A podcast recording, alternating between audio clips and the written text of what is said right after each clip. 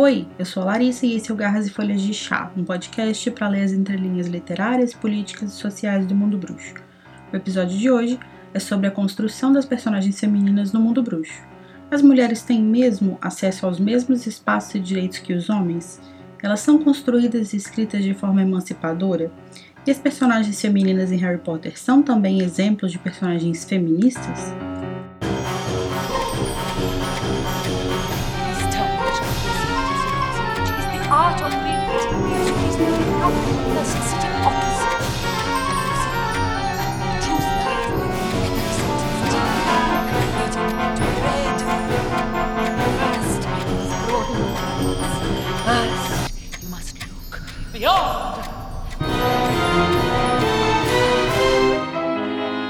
Existem muitas discordâncias dentro do fandom de Harry Potter sobre muitas coisas e ao mesmo tempo existem poucas concordâncias. Talvez uma das únicas seja que a série oferece pra gente muitas personagens fortes que acabam servindo de modelo para as leitoras que são mais jovens, né? As leitoras que estão lendo desde o início da adolescência. No entanto, existem algumas sutilezas nessas personagens femininas que têm que ser levadas em conta e até mesmo questionadas em alguns momentos. Essas problemáticas não vão aparecer necessariamente em grandes ações ou em grandes acontecimentos narrativos, mas sim em pequenos detalhes do discurso, que é justamente onde as relações mais complexas de gênero, raça e classe vão de fato aparecer. Eu quero só destacar, antes de qualquer coisa, que essa não é uma tentativa de estragar os livros ou forçar qualquer pessoa a ver machismo aqui, e nem muito menos uma carta aberta para Jackie Rowling dizendo que ela escreveu errado e que eu tenho a fórmula para escrever da forma certa. Essa é uma leitura, é um mergulho com as minhas bases de feminismo de hoje nessa narrativa para tentar é, compreender algumas manifestações discursivas tanto positivas quanto negativas sobre esse tema. Eu não acho que exista ainda uma forma perfeita de criar uma personagem mulher, porque nós mesmas ainda estamos afundadas né, até a cabeça numa cultura muito patriarcal. Então, isso aqui é só uma conversa cheia de locubrações, de análises mesmo, é, sem qualquer pretensão de dizer como alguém deve fazer alguma coisa. Mas existe já de cara essa questão. A autora de Harry Potter é uma mulher, mas ela escolheu narrar do ponto de vista de um homem. A J.K. Rowling já afirmou várias vezes que o Harry surgiu pronto na cabeça dela, e a Hermione acabou surgindo numa tentativa de compensar o fato dela não ter feito uma protagonista mulher para a obra dela. E não só Hermione, mas outras várias personagens mulheres que são escritas pela J.K. Rowling apresentam, na verdade, uma certa ambivalência. Ao mesmo tempo que elas são empoderadas, elas também demonstram um certo nível de submissão, especialmente a figuras masculinas, é, ou de histeria, de descontrole, alguma coisa desse tipo. Ou seja, ao mesmo tempo que algumas personagens parecem reconfigurar essa imagem de uma princesa indefesa, como a Gina, que apesar de ser salva no segundo livro, é, se transforma ao longo da narrativa em uma pessoa que passa a salvar a si mesma, né, em uma mulher que cuida de si mesma, elas não se livram completamente dessa posição de segundo sexo, como coadjuvantes dos homens que são protagonistas e como mulheres que estão sempre disponíveis para amparar esses homens como servas, amigas e mães, e que não têm uma vida separada deles, né? não têm uma identidade própria quando elas são descoladas dessa figura masculina. Essa posição subalterna e dependente não é, obviamente, uma coisa natural. Os corpos em que a gente nasce, eles estão historicamente associados a dois gêneros, né, o masculino e o feminino. E também historicamente são associados valores, emoções e funções a esses gêneros. Só que o gênero é um fenômeno que a gente reproduz o tempo todo, enquanto a gente está fazendo certas coisas e agindo de certas formas. E daí que vem aquela famosa frase da Simone de Beauvoir de que não se nasce mulher, torna-se mulher. Porque nós somos ensinadas diariamente, desde o nosso nascimento, o que, que a gente deve fazer e como que a gente deve se portar para a gente poder se encaixar no que se espera que uma mulher seja. Ou seja, a gente se torna mulher porque a gente aprende a ser mulher. O gênero não é uma verdade absoluta que existe assim, independente de qualquer coisa. né? Ele só existe, na verdade, enquanto a gente está performando esse gênero. E essa performance, ela é basicamente essa reprodução dos atos que são é, feitos e performados já há muito tempo e que também vão, na verdade, se alterar ao longo dos anos e vão mudar também de cultura para cultura. Ou seja, performar uma mulher hoje no Brasil é diferente de performar uma mulher é, em 1800, sei lá, na China. Quando a gente olha para os papéis de gênero tradicionais, a gente tem o homem como uma figura racional, lógica, protetor, decidido, e a mulher vai ser o oposto. Ela é emotiva, ela é irracional, ela é frágil e ela é submissa. E nós somos enganadas, na verdade a gente é ensinada, né, é, a entender que essas características são naturais. Só que elas são estimuladas na gente há muito tempo e desde muito cedo na nossa vida. E por isso que elas parecem tão automáticas, né? O mito de que toda mulher sonha em ser mãe, por exemplo, é um elemento da divisão sexual do trabalho que persiste até hoje. E é por causa desse mito que nós mulheres somos sempre mães em treinamento. Ou seja, a gente se torna mães morais dos homens ao nosso redor para que a gente possa se preparar para a maternidade literal, né, para a maternidade real. E aí vem daí uma característica muito associada com as mulheres, que é essa habilidade de cuidar do outro, de atender às necessidades do outro. As características que são estereotipicamente masculinas, né, que são tradicionalmente ligadas com o gênero masculino, elas são vistas como superiores. E aí, quando um homem não demonstra alguma delas, ele está se inferiorizando socialmente. E aí, da mesma forma, quando uma mulher incorpora alguma característica tipicamente masculina, ela ascende socialmente.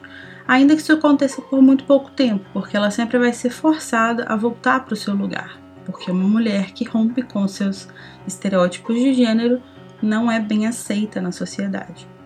Isso vai se transferir para as narrativas, já que, de modo geral, os homens são representados na ficção como ativos, barulhentos, independentes, fortes, aventureiros. Enquanto isso, as mulheres vão ser passivas, dependentes, tímidas, né? elas são mais na dela. Um outro padrão de papel de gênero é que o homem é mais violento, é mais agressivo que a mulher, que justamente por ser sempre uma mãe em potencial tem essa tendência conciliadora do diálogo a quebra desses estereótipos só vai ser encarada de forma positiva pelo sistema quando ela puder ser utilizada pelo sistema para beneficiar ainda mais o próprio sistema. Desculpa por falar sistema tantas vezes. Por exemplo, o conceito de empoderamento feminino, como é empregado por mulheres ricas, foi abraçado pelo mercado justamente porque ele beneficia quem sempre foi beneficiado, que são os ricos. A associação com as mulheres é só uma repaginação né, um rebranding assim. No final das contas, o dinheiro continua circulando entre as mesmas pessoas, mas agora tem mais gente batendo palmo e achando que feminismo é ter mais mulheres comandando empresas bilionárias. E não é, né? Da mesma forma que isso acontece aqui no nosso mundo, no mundo bruxo a lógica é parecida. E a gente vai ver ao longo dos livros algumas mulheres do patriarcado, ou seja, mulheres que parecem ter conquistado algum nível de independência do sistema justamente por quebrar algum estereótipo de gênero, mas que no fim elas estão, na verdade, trabalhando para a manutenção desse sistema opressor. A estrutura social do mundo bruxo, no fim das contas, é tão dominada pelo racismo, pelo machismo e pela hierarquia de classes quanto a estrutura do mundo trouxa. Isso reflete na narrativa em diversos pontos, em símbolos, em representações, em reproduções de estereótipos, mas o que me interessa por hora é a linguagem. A linguagem é uma forma de comportamento, ela é reflexo de crenças e ela é, acima de tudo, uma forma de poder. A forma como é feita a caracterização e a descrição das mulheres ao longo da saga, por exemplo, revela um machismo latente. E isso pode ser por dois motivos. O primeiro é que, como a história é narrada do ponto de vista do Harry, o machismo de um jovem adolescente não teria como não aparecer. O segundo, e na minha opinião o mais provável, é que esse machismo não seja do Harry, sim da própria J.K. Isso porque todos nós, inclusive as mulheres, ainda não conseguimos blindar completamente, né, para essas coisas. E certas atitudes machistas escapam a gente. Esse machismo, então, seria um reflexo da própria autora, que acaba aparecendo na narrativa. A caracterização inicial da Hermione, por exemplo, passa por uma negativação dos traços marcantes dela, que é o cabelo crespo, os dentes grandes e a assertividade. No quarto livro, ela vai se desfazer dessas características físicas. Primeiro dos dentes, quando ela aproveita a oportunidade de ter recebido um feitiço que fez com que eles crescessem e ela precisa ir para a ala hospitalar para diminuir eles. E aí ela usa essa oportunidade para diminuir um pouquinho mais. Eu vou ler um trechinho do livro. Hermione de repente sorriu muito travessamente, e Harry também reparou. Era um sorriso diferente do que ele se lembrava. Bem, quando fui procurar a Madame Pomfrey para consertar os dentes, ela segurou um espelho e me disse para mandar ela parar quando os dentes voltassem ao tamanho normal. Eu deixei ela demorar um pouco mais.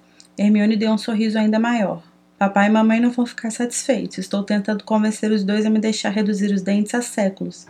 E depois, quando ela vai se preparar para o baile de inverno, ela vai aproveitar essa oportunidade para se livrar do cabelo crespo. E eu vou ler mais um trechinho. Em lugar disso, seu olhar recaiu sobre a garota ao lado de Krum. Seu queixo caiu. Era Hermione, mas ela não parecia nadinha com Hermione. Fizeram alguma coisa com os cabelos. Não estavam mais lanzudos, mas lisos e brilhantes e enrolados num elegante nó na nuca. Estava usando vestes feitas de um tecido etéreo azul pervinca e tinha uma postura um tanto diferente, ou talvez fosse meramente a ausência dos vinte e tantos livros que ela normalmente carregava às costas. E sorria, um sorriso um pouco nervoso, era verdade, mas a redução no tamanho dos dentes da frente era mais visível que nunca. Harry não conseguia compreender como não a vira antes. Então a gente consegue perceber que nesses dois trechos a Hermione é colocada como ela mesma a agente dessa modificação corporal que ela faz, mas que é uma modificação para adentrar em um padrão de beleza, né? Ela escolhe fazer essa alteração nos dentes, essa alteração no cabelo, para se tornar mais próxima de um padrão do qual ela estava longe. A primeira descrição que a gente tem dela no primeiro livro é de uma menina meio ansiosa, assim, tentando falar tudo o que ela quer ao mesmo tempo. No capítulo em que ela é atacada pelo trasgo, ela é descrita pelo narrador como mandona o que encaixa perfeitamente no clichê patriarcal da mulher que, ao ser assertiva, é lida como arrogante e mandona. Ou seja, a Hermione é considerada chata, irritante e pedante por ser uma menina inteligente e assertiva. Isso é muito forte no primeiro livro, antes dela se aproximar do Harry e do Ron, mas permanece também ao longo de toda a narrativa, não desaparece depois que eles ficam amigos, não. E essa arrogância que é projetada nela tem muito a ver com o lugar social em que ela se encontra e de onde ela fala. Ela não é só uma mulher inteligente numa sociedade patriarcal. Ela é também uma nascida trouxa, que deveria, pelo menos em tese, saber menos sobre magia que os puros sangues e devia se calar, né, aceitando passivamente esse papel de gênero dela. Só que quando ela quebra as expectativas sociais de gênero e raça que recaem sobre ela, a Hermione acaba representando essa ousadia de se destacar sendo uma mulher e principalmente sendo uma mulher nascida trouxa. Só que quando esse conhecimento dela e essa inteligência dela são úteis para a trama e são úteis para o desenvolvimento da narrativa pessoal do Harry, principalmente, ela não é ridicularizada ou atacada. Ela passa a ser abraçada e até celebrada pelo brilhantismo dela nesses momentos. Então ela meio que é uma figura ambivalente, né? Já que ao mesmo tempo que ela é uma mulher empoderada, ela também é submissa de certa forma. Primeiro, porque ela não é uma personagem revolucionária é, a ponto de desafiar a lógica do sistema patriarcal, como é um pouco o caso da Luna, que desafia um pouco mais a lógica de como as coisas funcionam. A Hermione não desobedece às regras patriarcais. Na verdade, ela pode ser lida como uma adolescente muito comportada e bem tradicional até, o que encaixa nessa expectativa de que as mulheres devem ser mansas, de que elas devem ser domáveis, de que elas devem ser dóceis. Ela é ambivalente porque em diversos momentos ela questiona essa posição dela como mulher na sociedade e ela questiona a reprodução de determinados papéis de gênero, como a função dela de cozinhar quando eles estão acampando e caçando horcruxes. Nesse trecho de Relíquias da Morte dá para ver esse questionamento e começa com uma fala dela e ela está discutindo com o Ronnie. É impossível preparar comida boa do nada. Você pode convocá-la se souber onde achar, você pode transformá-la, você pode aumentar a quantidade se já tiver alguma, Pois não se deu o trabalho de aumentar essa aqui, tá uma porcaria, retrucou ele. Harry apanhou o peixe e eu fiz o melhor que eu pude. Estou notando que sempre sou eu que acabo resolvendo o problema da comida. Porque eu sou uma menina, suponho. Não, porque a gente supõe que você seja melhor em magia, disparou Ronnie.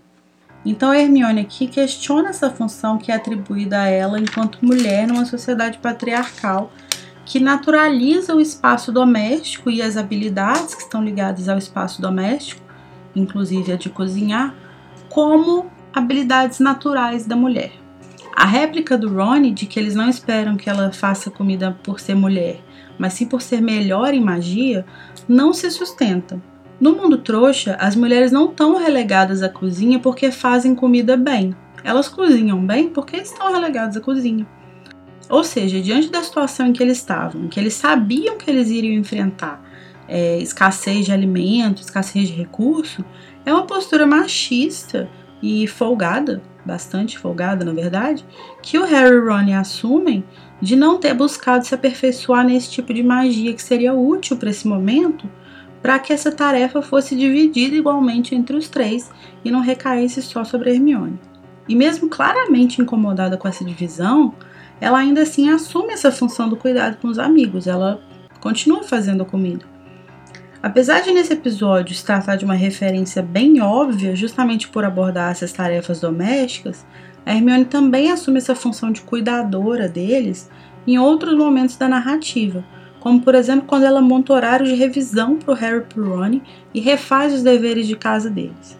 Isso faz parte de outro cânone ou outro papel de gênero que é criado para a mulher essa noção da maternidade instintiva, que coloca toda mulher como uma mãe natural, quando na verdade o que acontece é que a gente é ensinada desde muito cedo a se preparar para exercer essa função. A Hermione assume então uma postura quase maternal diante deles, até mesmo como uma figura de autoridade a quem eles respondem, tanto que em alguns momentos ela é comparada com a Minerva McGonagall. No sexto livro, quando eles estão tentando desvendar quem seria dono do livro de poções que o Harry encontrou no armário do Slughorn, ela sugere que poderia ser uma mulher. Ela mostra o recorte com Eileen Prince para provar que seria possível que fosse uma mulher a autora dos comentários. E aí a gente tem o seguinte diálogo: Você acha que ela era o príncipe? Ah, qual é? E por que não? Harry, não existem príncipes de verdade no mundo bruxo. Ou é um apelido, um título que alguém inventou, ou até mesmo um sobrenome verdadeiro, não? Não, escute. Vamos dizer que o pai dela fosse um bruxo com o sobrenome Prince e a mãe fosse uma trouxa. Isso faria dela um príncipe mestiço. Ah, muito engenhoso, Hermione. Mas faria. Talvez ela sentisse orgulho de ser meio príncipe. Escute aqui, Hermione, eu sei que não é uma garota, simplesmente sei a diferença. A verdade é que você acha que uma garota não seria inteligente bastante, retrucou Hermione zangada. E como é que eu poderia conviver com você durante cinco anos e achar que garotas não são inteligentes? perguntou Harry ofendido. É o jeito dele escrever. Eu sei que o príncipe era um cara, sei a diferença. Essa garota não tem nada a ver com a história. Esse embate reflete, de certa forma, o machismo do próprio Harry, que, do lugar social de homem dele, afirma que ele simplesmente sabe a diferença entre homens e mulheres a partir do que está escrito num livro. E não é exagero pensar que, ainda que inconscientemente, ele associe a inteligência e o conhecimento de magia a bruxos homens, apesar da fala dele sem direção contrária. Afinal, quase todas as referências dele de poder, de sabedoria, são referências masculinas. Ele afirmar que conviver com Hermione não deixaria ele ter uma leitura machista é quase como ele falar não sou homofóbico, tenho até amigos gays. Afinal de contas, é normal que ele tenha essa percepção machista, porque na nossa cultura patriarcal, a genialidade é tradicionalmente, historicamente atribuída aos homens, especialmente aqueles que pertencem a determinados grupos sociais. Embora seja incrível para o plot, é uma pena que no fim das contas o palpite da Hermione esteja quase totalmente certo, a não ser pelo gênero do príncipe mestiço. Por fim, o instinto do Harry acaba se provando mais certo que a leitura quase científica que ela fez daquela situação. Embora a Hermione seja caracterizada contrapondo alguns papéis socialmente atribuídos às mulheres, ela vai também ser caracterizada em alguns momentos com valorações machistas tradicionalmente ligadas às mulheres, como a histeria, a inflexibilidade e a assertividade negativa. Nesse trecho, por exemplo, ela tem um acesso de raiva motivado principalmente por ciúme do Ron. Houve um silêncio horrível que se avolumou como um vagalhão. Hermione encarou Ron, que se recusou a retribuir o olhar, mas disse com uma estranha mistura de bravata e constrangimento: Oi, Harry, estava me perguntando onde você teria ido. Hermione desceu da escrivaninha. O bando de passarinhos dourados continuou a pipilar, rodeando sua cabeça, fazendo aparecer uma estranha maquete do sistema solar com penas. Você não devia deixar ele lá esperando lá fora, disse baixinho. Ela vai se perguntar onde você terá ido. Ela foi andando muito devagar e ereta em direção à porta. Harry olhou para Ron, que parecia aliviado por não ter acontecido nada pior. O pugno veio um grito da porta. Harry se virou e viu Hermione apontando a varinha para Ron, uma expressão alucinada no rosto. O pequeno bando de passarinhos voou como uma saraivada de grossas balas douradas contra Ron, que ganhou cobriu o rosto com as mãos.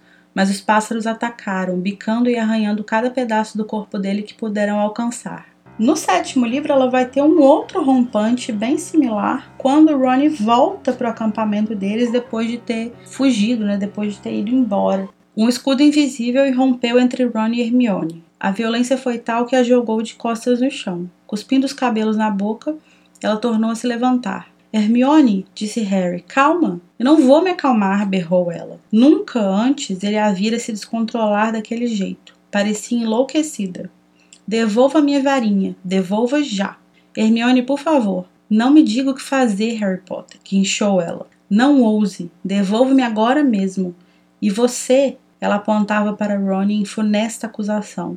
Parecia uma maldição, e Harry não pôde culpar Ron por recuar vários passos. Corri atrás de você, chamei você, pedi para você voltar. Eu sei, respondeu Ron. Hermione, eu lamento, eu realmente. Ah, você lamenta! Ela deu uma gargalhada aguda, descontrolada. Ron olhou para Harry pedindo ajuda, mas o amigo apenas fez uma careta indicando sua incapacidade. É curioso ver essa manifestação de descontrole emocional na Hermione justamente porque ela é uma personagem que, em geral, quebra muito com o mito machista do homem racional versus a mulher emotiva, já que ela é uma pessoa muito racional. Outra coisa interessante sobre a caracterização dela é que, ainda que ela seja uma mulher forte, independente em muitos níveis, ela também tem a sua vida dominada por homens em outros níveis. A sua própria dedicação aos estudos é um reflexo da necessidade que ela sente de se provar e de se destacar na sociedade patriarcal, já que nessa sociedade a mulher, para ser respeitada, precisa se destacar, ela precisa ser a melhor em tudo que ela faz. Para o homem, a mediocridade é aceita, a mediocridade basta. Mas para a mulher, não, a mulher precisa ser mais. Isso faz com que ela se torne uma figura essencial na jornada do Harry, porque sem o conhecimento acumulado por ela nessa trajetória pessoal que ela tem de se tornar excelente em tudo, sem esse conhecimento, alguns obstáculos e desafios cruciais na jornada não poderiam ser superados. A Hermione pode ser descrita, então, em três eixos principais. O primeiro é a sabedoria performativa, ou seja, ela performa uma figura de sabedoria como forma de encontrar seu lugar numa sociedade patriarcal. O segundo é a subversão de gênero, já que ela subverte e questiona expectativas de gênero com frequência, mesmo que ela também se conforme a algumas outras expectativas. E o terceiro seria a razão e a sensibilidade. Ela vai agir como a voz da razão ao mesmo tempo que ela demonstra uma grande sensibilidade, uma grande inteligência emocional. O que faz ela acabar agindo como uma mãe moral ou uma mãe figurativa para os amigos homens que ela tem. A inteligência e a dedicação da Hermione, enquanto traços de quebra de expectativa de gênero, de certa forma vão distanciar ela das pessoas que estão ao redor dela. E aí ela precisa ser colocada numa posição vulnerável quando ela é atacada pelo trasgo, para que ela passe a ser vista de forma mais acolhedora pelos outros. Esse é o momento em que ela começa a se domar de certa forma para encaixar em certos círculos sociais. Outra personagem interessante para pensar a representação feminina nos livros é a Gina Weasley. Ela começa os livros como uma menina que se encaixa perfeitamente nas expectativas sociais de gênero. Ela é tímida, ela está apaixonada, ela é quietinha, e no final do segundo livro ela ainda vai se encontrar em perigo Ou seja, ela ainda é uma dama que precisa ser resgatada. E coincidentemente, justamente quem vai resgatar ela é o garoto porque ela está apaixonado. Que fofo. No primeiro ano dela, na escola, ela vai passar por um evento bem traumático, né? Com apenas 11 anos, ela começa a escrever no diário do Tom Riddle, que também contém um pedaço da alma dele. Só que, sendo o Tom Riddle uma pessoa muito manipuladora, ele seduz a Gina e ela desenvolve uma intimidade muito grande com ele. A atenção que ele dá para ela, ouvindo e se interessando pelos problemas, pelos dilemas dela, faz com que ela se encante por ele. E assim ele vai se tornar muito rápido o melhor amigo dela, o maior confidente, então ela passa a confiar a ele todos os segredos, anseios e paixões dela. E para que faça sentido a forma como ela se entrega a ele, é importante a gente pensar que ela era uma criança. E ela era uma criança meio solitária em Hogwarts, já que ela cresceu só com os irmãos dela, que são todos mais velhos, são todos homens, e não estão afim de ficar fazendo sala para a irmãzinha caçula na escola. Ou seja, ela tá mais frágil e mais suscetível nesse momento. A partir do contato dela com Riddle, ela passa a fazer coisas que ela jamais faria em condições normais, machucando pessoas, colocando a própria segurança e a vida dela em risco. Esse é o retrato de mulheres que sofrem abuso psicológico dos seus companheiros. Ao longo do livro, a Gina aparece em diversos momentos perturbada, fora de si, se comportando de uma forma estranha, mas ninguém se dá o trabalho de buscar entender o que, que ela está sentindo e buscar entender o que, que está acontecendo com ela, justamente porque esse comportamento é a expectativa que se tem sobre meninas adolescentes. A gente sempre espera que elas vão ser instáveis, que elas sempre vão ser emotivas. Então, os irmãos dela supõem conhecer o motivo do comportamento dela e então eles nem tentam perguntar o que ela está sentindo, perguntar o que está acontecendo. Quando ela tenta se pronunciar sobre isso e ela resolve procurar alguém para conversar, ela vai ser impedida pelo Percy, que supõe que ela vai fofocar sobre a vida dele. Como é de se esperar de garotos adolescentes também, não é mesmo? O que mais que elas têm para fazer além disso? Além de fofocar sobre a vida dos outros. Ou seja, Percy projetou ali na irmã dele algumas expectativas relacionadas a gênero, né? Quando ela é resgatada no final do livro, ela relata que ela teve medo, mas ela também demonstra estar tá muito envergonhada do que aconteceu. Eu vou ler um trechinho aqui. Gina estava se mexendo. Enquanto Harry corria para a garota, ela se sentou. Seus olhos espantados zigue-zaguearam do enorme vulto do basilisco morto para Harry, com as vestes encharcadas de sangue, e daí para o diário em sua mão. Ela inspirou profundamente, estremecendo, e as lágrimas começaram a rolar pelo seu rosto. Harry, eu tentei lhe contar no café, mas não pude contar na frente do Percy. Fui eu, Harry. Mas eu juro que eu não tive a intenção. Riddle me obrigou, ele me levou até lá. Como foi que você matou aquele aquela coisa? Onde está o Riddle? A última coisa que eu me lembro é dele saindo do diário. Tudo bem, disse Harry, levantando o diário e mostrando a Gina o furo feito pela presa. O Riddle acabou. Olhe, ele e o basilisco. Anda, Gina, vamos dar o fora daqui. Vou ser expulsa, choramingou Gina, enquanto Harry a ajudava desajeitado a ficar em pé. Sonhei em vir para Hogwarts desde que o Gui veio, e agora vou ter que sair.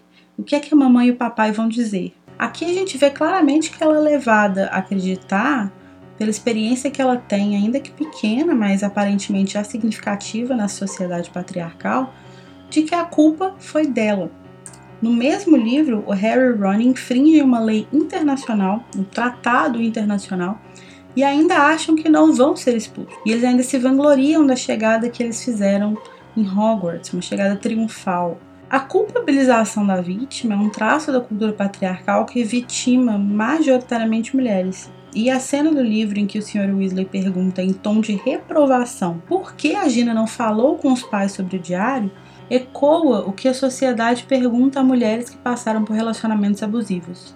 Mas por que você não terminou? Mas por que você não contou para sua família? Mas por que você não foi à polícia?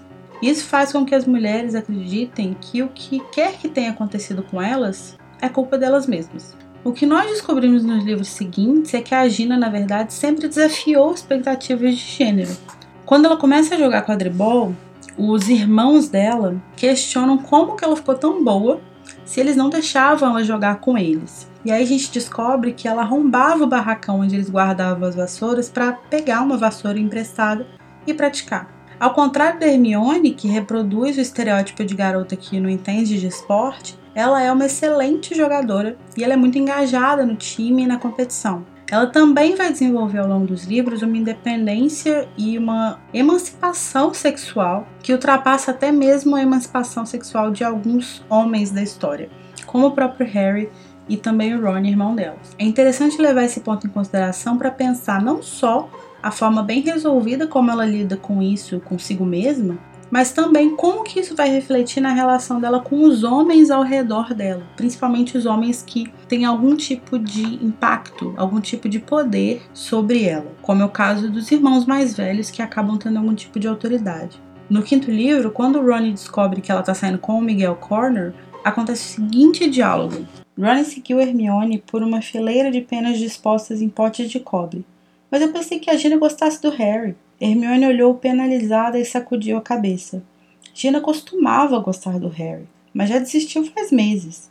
Não que ela não goste de você, claro, acrescentou gentilmente para Harry enquanto examinava uma longa pena preta e dourada. Harry, cuja cabeça ainda estava tomada pelo aceno de despedida de show, não achou o assunto tão interessante quanto Ron, que positivamente tremia de indignação, mas levou a perceber uma coisa que até ali não havia registrado. Então é por isso que agora ela fala? Perguntou a Hermione. Ela não costumava falar na minha frente. É possível entender então que a Gina se podava perto do garoto por quem ela era apaixonada, mas que quando ela se livra desse peso que ela carregava nos ombros, ela meio que se liberta e volta a ser ela mesma, independente dele estar perto dela ou não. E a reação que ela vai ter depois, quando ela é questionada repetidamente pelos irmãos sobre essas relações dela, também demonstra que ela consegue, apesar do ambiente visivelmente constrangedor em que ela foi criada, de ficar sendo cobrada pelos irmãos, quem que ela tá pegando ou deixando de pegar, ela consegue se blindar isso de certa forma e ela não permite que as opiniões deles interfiram de fato em como e com quem ela resolve se relacionar. Existem algumas outras personagens sobre quem é possível pontuar algumas coisas interessantes com relação à representação de gênero. Uma delas é a Molly Weasley, que aparece principalmente como uma figura materna, não só para os filhos dela, mas também para todas as pessoas ao seu redor. E além disso, a gente descobre no último livro um traço novo dela, que ela é capaz de batalhar e ela vai para a linha de frente da guerra. Mesmo nesse processo de aparente quebra de estereótipo, ela mantém sua feminilidade. Ela segue sendo completamente dedicada à sua família. E a famosa cena que ela protagoniza na Batalha de Hogwarts, matando a Bellatrix, é justamente para proteger sua filha. Tem um objeto muito interessante que aparece na casa dos Weasley, que é aquele relógio com ponteiros para cada membro da família. Ele funciona como uma ferramenta para que ela possa performar esse papel feminino de mãe protetora e cuidadora de forma mais eficaz. Ela também se comunica com os filhos dela de forma geral com um autoritarismo amoroso, né, usando uma grosseria e uma agressividade simulados para exigir respeito deles. Com esse tom de voz, ela acaba simulando uma autoridade paterna que, que ela precisa para que eles levem ela a sério até porque o pai deles não parece nem um pouco interessado em assumir essa função de controle. Outra figura materna que vale uma menção aqui é a Lily Evans. Ela é em geral reduzida, até mesmo por boa parte do fandom, a simplesmente mãe do Harry, mas ela tem uma trajetória bem similar à trajetória da Hermione, de emancipação numa sociedade patriarcal. Além da inteligência que a gente descobre lá pelo sexto livro que ela tinha, ela também é muito lembrada pela sua bondade, que é associada também à sua personalidade forte. Existe essa ideia de que ela sabe enxergar a beleza até mesmo em quem não enxergava isso em si mesmo. E essa é uma ideia estereotipada também da percepção feminina, de que as mulheres enxergam a beleza interior bem antes de enxergar a beleza exterior. Mas que na verdade tem a ver também com a forma como a gente é socializada. A gente é julgada pela nossa aparência e objetificada regularmente, mas os homens são vistos muito mais por quem eles são de verdade. Infelizmente, todas as vezes que nós somos apresentados a alguma memória sobre a Lily, é pelos olhos de um homem. Ela é descrita pelo Sirius, ela é descrita pelo Lupin, pelo Snape, pelo Slughorn. Acho que talvez até por isso que ela seja muito reduzida até hoje aos seus chips, né, suas escolhas amorosas ou até ao seu sacrifício final. Ou seja, ela sempre vai ser reduzida à relação que ela teve com algum homem na sua trajetória. E essa redução que se faz dela com base nas suas escolhas sexuais ou afetivas faz com que ela perca a sua individualidade, a sua especificidade e a sua complexidade. Por isso, ela acaba sendo lembrada basicamente como a mãe do Harry, o que volta naquele papel social da mulher como uma mãe natural, uma mãe em primeiro lugar. Mas essa é uma questão bem mais complexa que eu quero voltar em um episódio que vai ser dedicado só a esse tema da maternidade. Embora não seja mãe, a Minerva McGonagall acaba agindo de certa forma como uma figura materna também. Ela é uma das poucas mulheres na saga que se encontra em uma posição de relativo poder, mas ela não demonstra desejar nenhum tipo de ascensão nessa hierarquia, o que faz com que ela se conforme dentro da postura esperada de mulher na sociedade. Por vezes ela é comparada com Hermione, né, como eu mencionei, e isso tem uma motivação mais simbólica do que tudo. Enquanto a Hermione é a amiga leal que acompanha o Harry na jornada dele e age como uma mãe moral que está sempre do lado dele, a Minerva é a figura materna que vigia e que protege o Harry de longe. Em Hogwarts, a figura da Sibylla Trelawney me interessa por alguns motivos bem específicos. Primeiro, ela é caracterizada como uma mulher nervosa, quase histérica e bastante emotiva. Além disso, ela também é professora de adivinhação, que é uma matéria caracterizada como bem feminina. Isso acontece quando, por exemplo, a Hermione, que é hiperracional, demonstra o seu desgosto por essa matéria e compara ela com aritmancia, que é uma matéria baseada em números que é um, um, um campo de conhecimento que é tradicionalmente associado à masculinidade. Isso também aparece na forma como Firenze, quando ele assume o ensino de adivinhação, ele põe em prática uma outra perspectiva da disciplina. Ele, que é homem, tem uma visão racional e superior de como os astros estão conectados com a Terra. Mas ela, que é mulher, tem uma visão emocional, mundana. E ela busca nos astros respostas para questões muito simplórias da vida, né? Banalizando o assunto, banalizando esse conhecimento. E por fim, a Sibila representa bem a síndrome de impostora, que é uma condição que atinge a grande maioria das mulheres. Tendo a Sibila nascido em uma família de videntes, ela tem autoestima muito abalada porque ela aparentemente não tem esse dom. Então ela passa a vida toda performando um dom que ela aparentemente não tem, para enganar não só os outros, mas também a ela mesma. A última personagem que me interessa nesse momento é a Tonks. Ela sempre me interessou muito, sempre chamou muito a minha atenção por ser uma personagem mais visualmente rebelde, seja nas roupas que ela usa ou no cabelo colorido. Ela também demonstra uma desconformidade dos papéis sociais em diversos aspectos. Primeiro, ela não é uma mulher comportada e nem uma mulher discreta. Ela é barulhenta, ela é desastrada, ela é incômoda. Além disso, ela trabalha em uma área com pouquíssimas mulheres. Eu tô assumindo que existem outras mulheres que trabalham como Aurora, mas ao longo do livro não me lembro da gente ser apresentado a nenhuma Aurora, Aurora, Aurora, enfim, não lembro de ser apresentado a nenhuma além dela. E ela é também, nesse campo de trabalho, muito diminuída pela idade dela. E um dos traços mais marcantes da objetificação e da desvalorização da mulher na sociedade patriarcal é justamente a sua infantilização. Ela não é questionada no trabalho só por ser mulher, mas também por ser jovem, principalmente por ser uma mulher jovem. Mas no sexto livro ela começa a demonstrar alguns traços da sociedade machista. Depois que ela se apaixona pelo Lupin, ela tem alguns traços íntimos seus alterados por essa relação, como seu patrono e até mesmo seu humor. Ela se mostra extremamente infeliz até que ela engata em um relacionamento com ele.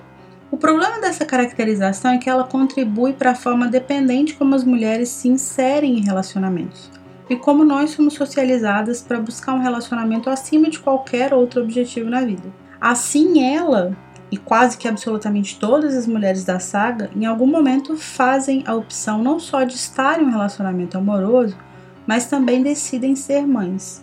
Todas elas, por fim, se encaixam em uma expectativa de gênero, ainda que elas mantenham as suas carreiras. mas a formação da família é colocada como uma prioridade por todas elas. Essa questão da opção da família em vez da opção da carreira é importante para fazer uma transição aqui.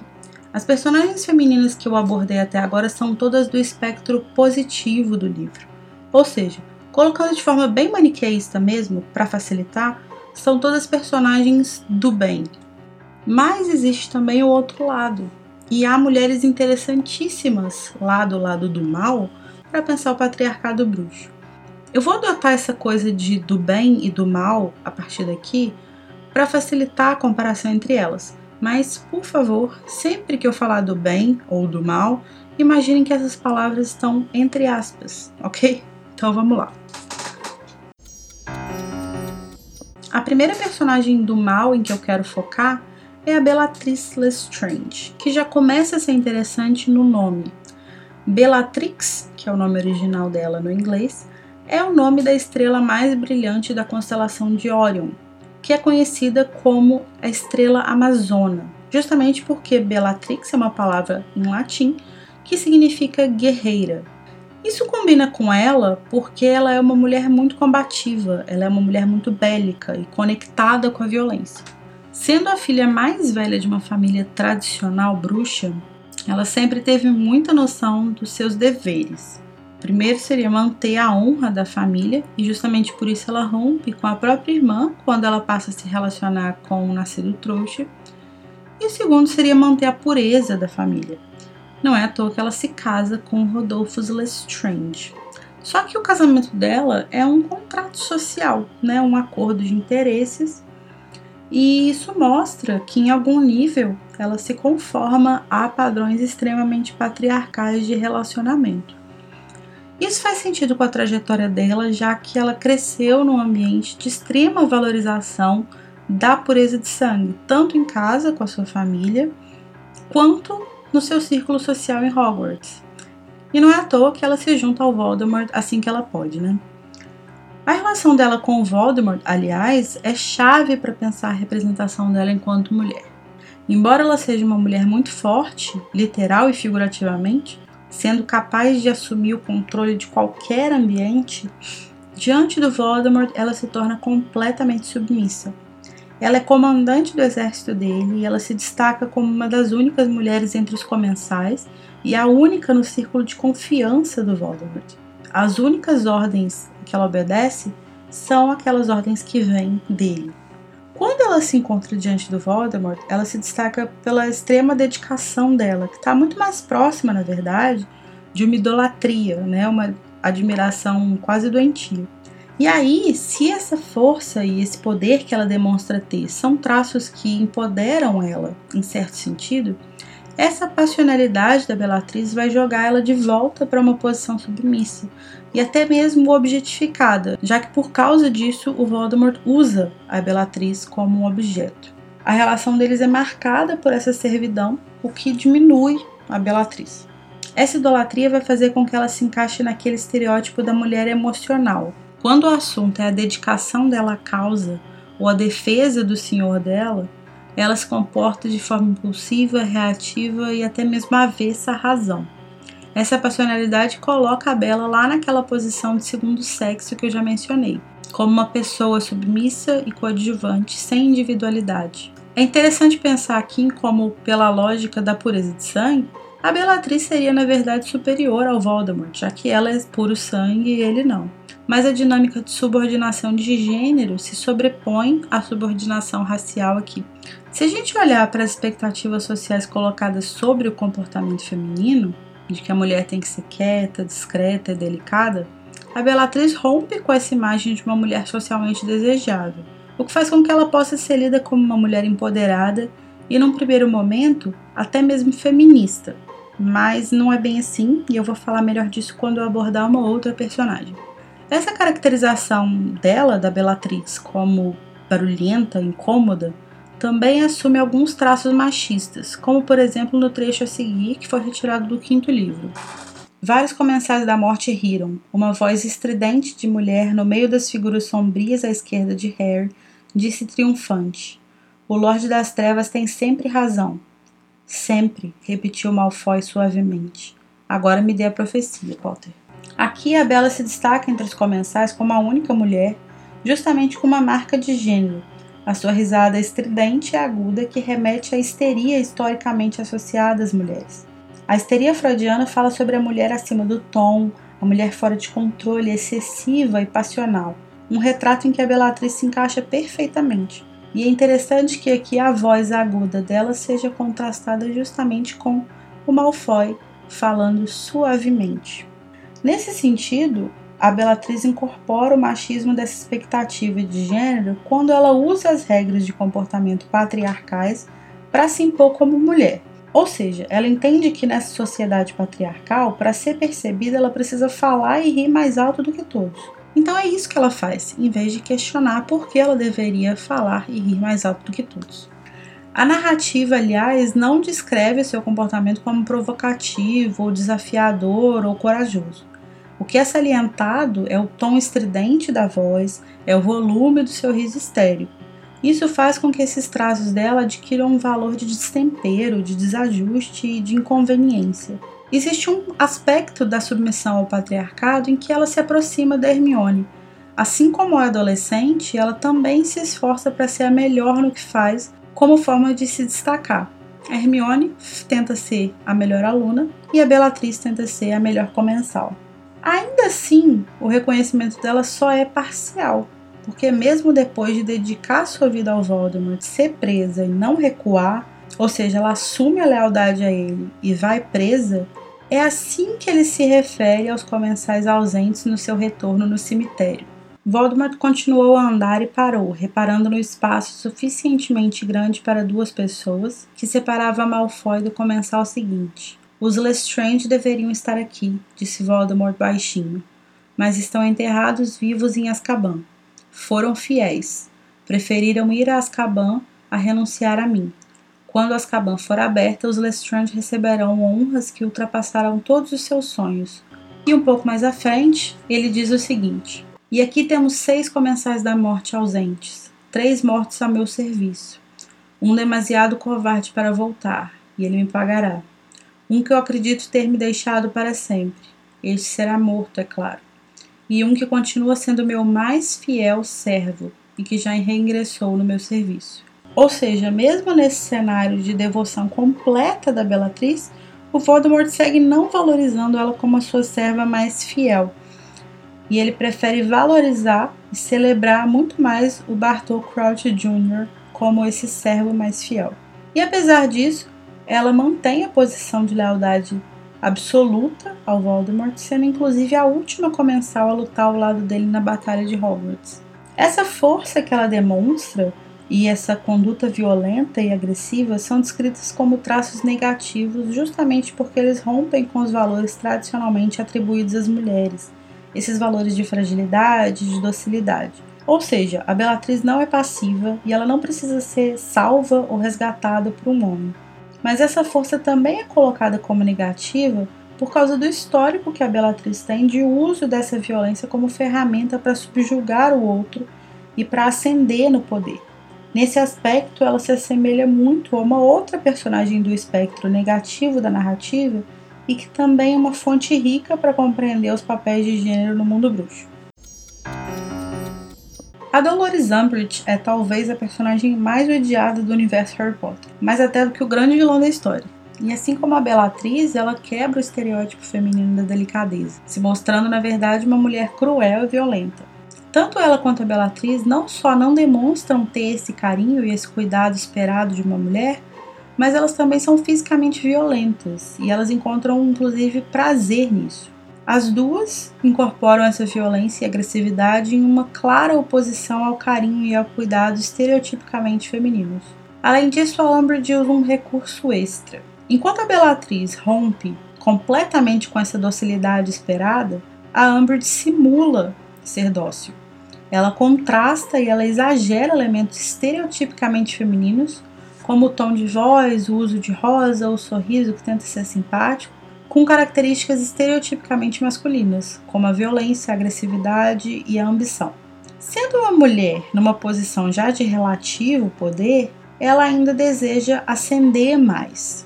e ela está disposta a recorrer inclusive a meios ilegais para atingir isso, como quando ela quase performa a maldição cruciatus no Harry, que é um aluno sob a responsabilidade dela, para obter informações que podem beneficiar ela. Uma característica, e essa é uma característica que as mulheres do bem jamais demonstram ter. O conflito dela em Hogwarts, especialmente contra a McGonagall, gira justamente em torno disso ela não aceita ter menos poder que os professores comuns e ela vai pouco a pouco conquistando novas possibilidades de atuação na escola por meio da dedicação que ela tem ao ministro da magia. E a relação dela com o ministro, na verdade, parece até se aproximar da forma como a Bellatrix idolatra o Voldemort. Mas ao longo dos livros, especialmente no sétimo, quando o ministério está sob o domínio do Voldemort, a gente percebe que na verdade a paixão dela não é pelo Cornélio Fudge, né? E sim pelo poder em si. Uma menção que vale a pena quando o assunto é ambição profissional é a senhora Rita Skeeter. Ela é uma mulher completamente focada na carreira dela e, assim como a Umbridge, ela exagera certos traços femininos, apesar dela fugir do estereótipo da mulher fisicamente delicada. Tenham em mente que a grande habilidade dela é a manipulação de informações.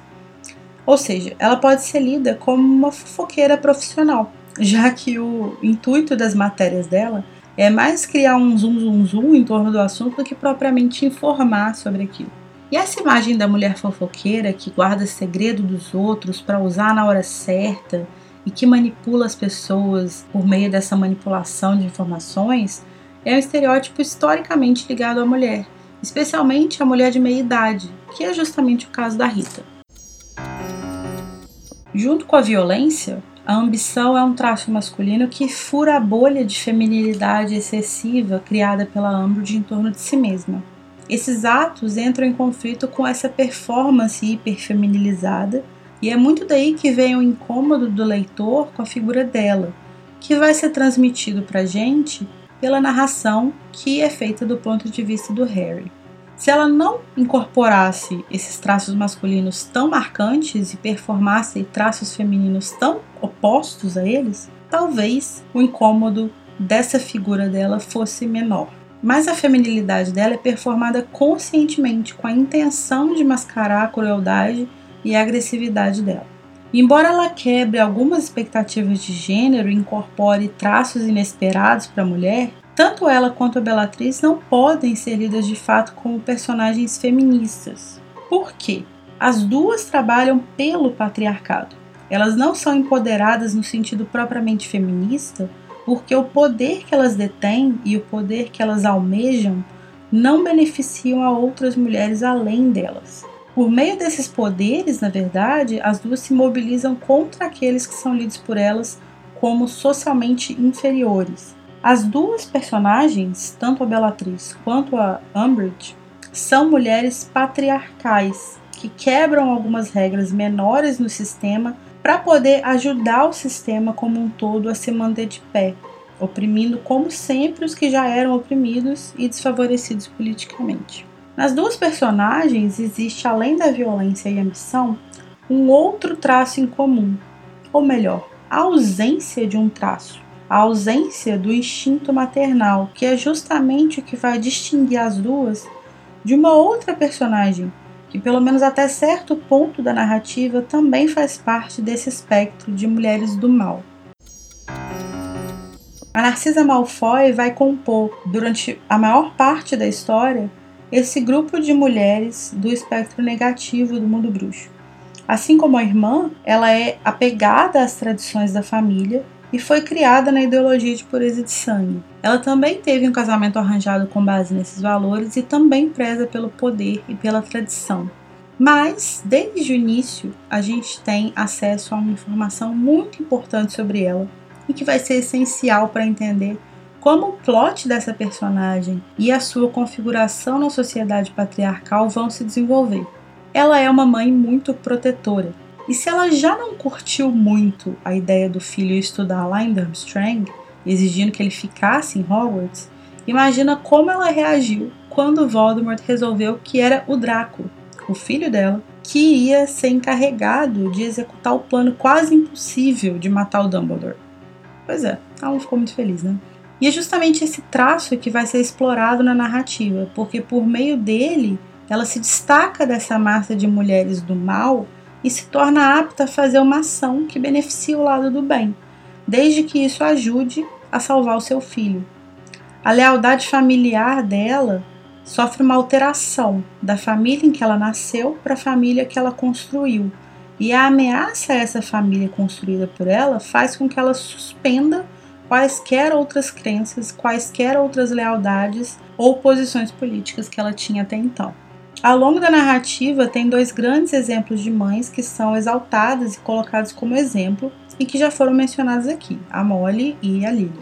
Considerando que as duas fazem parte de um outro ambiente, de uma outra realidade completamente diferente no que diz respeito à valorização e exaltação dos valores familiares, o fato da Narcisa, de repente, diante de uma situação de ameaça, demonstrar uma atitude parecida com a que as duas demonstram em situações similares, faz com que a figura da Narcisa como mãe dedicada seja colocada como instintiva, o que faz com que ela se enquadre no estereótipo da mulher naturalmente cuidadora e maternal.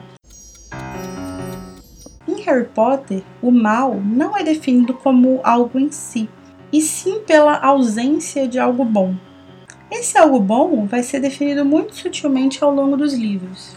Assim como Voldemort é digno de pena para Harry porque ele não tem e nunca teve amor, existe uma associação muito forte ao longo da narrativa entre esse instinto maternal e a noção de bem. E aí as personagens que não têm esse atributo são deslocadas para esse lado negativo do espectro ético da narrativa. Porque mesmo as mulheres que não são mães, mas se encontram no espectro positivo, demonstram em algum nível características ligadas à maternidade, como é o caso da McGonagall, por exemplo, e da Hermione, que não é mãe durante 99% dos livros, mas vai se tornar mãe depois. Já as mulheres do mal não possuem essas características. A Umbridge simula cuidado e ela simula carinho, mas fica claro nas primeiras duas palavras que saem da boca dela que ela não tem de fato essas características. O contraste entre a Bellatrix e a Narcisa nesse aspecto fica muito óbvio no sexto livro, na cena em que elas vão na casa do Snape. Severo, sussurrou ela, as lágrimas deslizando pelo rosto pálido. Meu filho, meu único filho.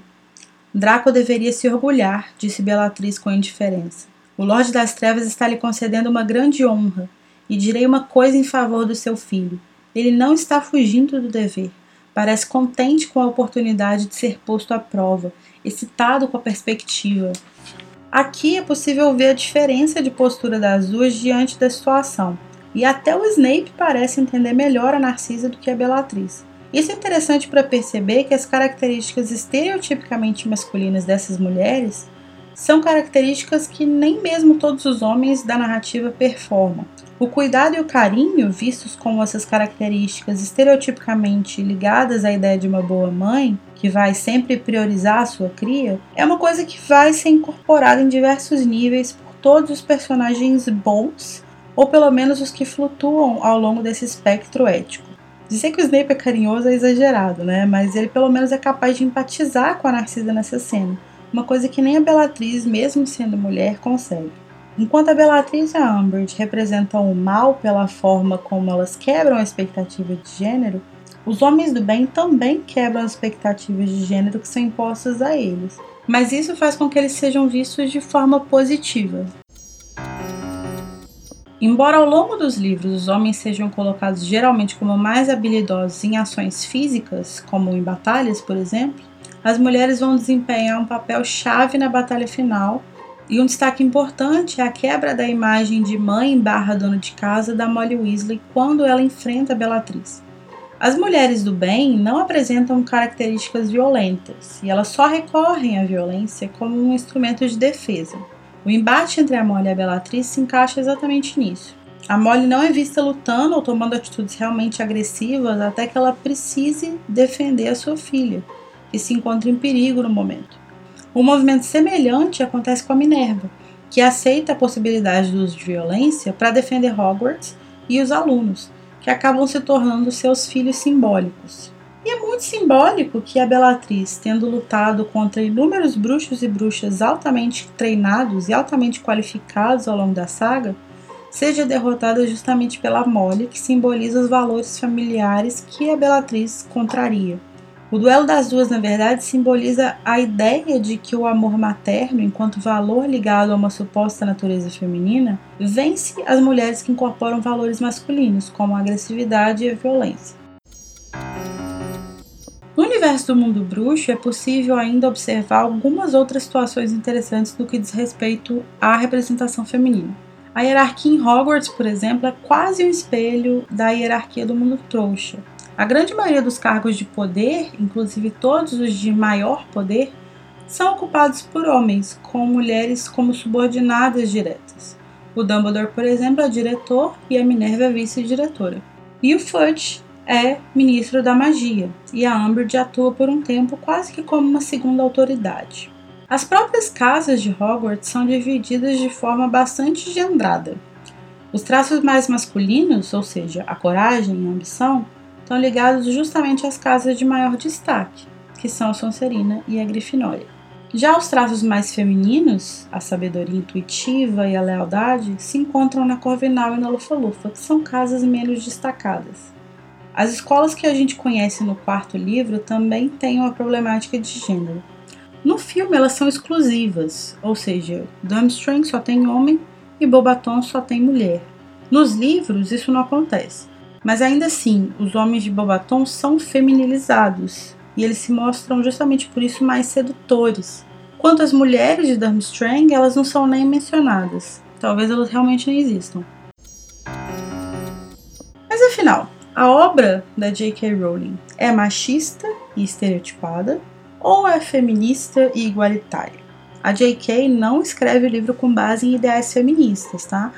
Mas a construção das personagens se alinha de forma razoável com leituras modernas, embora bastante superficiais, do feminismo.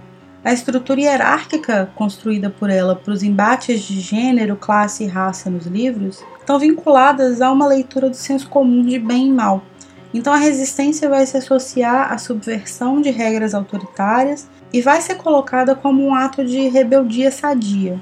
O questionamento dessas estruturas é visto então como uma coisa positiva. Mas as mulheres, ao mesmo tempo que são descritas como ativas e ao mesmo tempo que elas têm posições estratégicas no mundo bruxo, elas também assumem papéis estereotipados. Elas são dominadas por paixões, são reduzidas à maternidade, que é colocada inclusive como uma distinção moral, quase, e são objetificadas. Ao longo da série, as únicas mulheres que assumem cargos de poder são aquelas que demonstram uma moral duvidosa, como se uma mulher desejar poder automaticamente fizesse com que ela fosse uma pessoa ruim. Ao longo da série, existem 201 personagens homens e 115 personagens mulheres. E nesse total existe uma enorme disparidade nas posições de liderança. Elas são raras e o poder delas está normalmente dependente dos seus superiores, que são sempre homens. Mesmo a Hermione, que é tão celebrada como um exemplo de feminista, na verdade tem uma trajetória muito associada à trajetória do Harry, e ela acaba servindo principalmente como um apoio e como uma mãe figurativa para ele. A figura dela e também a figura da Bellatrix no lado oposto remete ao mito machista de que por trás de um grande homem há sempre uma grande mulher. Nesse sentido, as mulheres desempenham um grande papel na trajetória do Harry, mas por mais empoderadas que elas aparentem ser, de modo geral elas também são coadjuvantes de personagens masculinos. Existe uma diferença entre uma história em que existe uma inversão de papéis de gênero e uma história propriamente feminista, em que esses papéis são desmontados, desconstruídos e de fato questionados para que as mulheres estejam no comando do seu destino. Me parece que Harry Potter se encaixa mais na primeira categoria. A J.K. criou personagens que, ao mesmo tempo em que se conformam a alguns estereótipos de gênero, também questionam esses mesmos estereótipos.